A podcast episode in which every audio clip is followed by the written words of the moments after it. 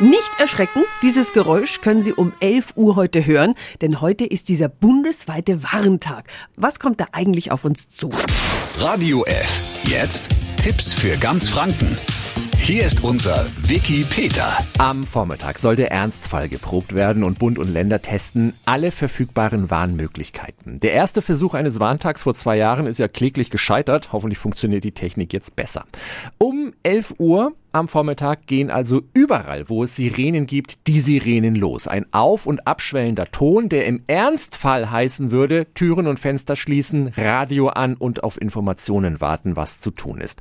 Auch auf Anzeigetafeln erscheint eine Meldung, über Social Media wird informiert. Die Warn-Apps Nina und Katwarn schicken Push-Nachrichten raus und ganz neu soll das Cell Broadcast System auf dem Handy getestet werden.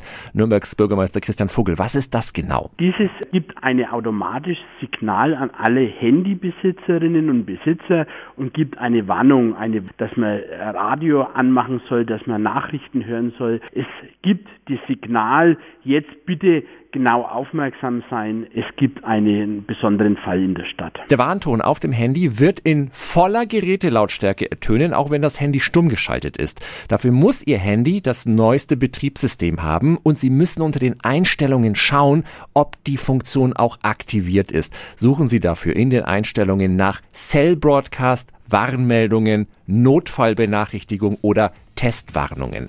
Und die offizielle Endwarnung, die gibt es dann um 11.45 Uhr.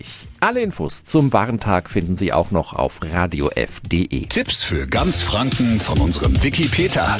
Täglich neu in Guten Morgen Franken um 10 nach 9. Radio F.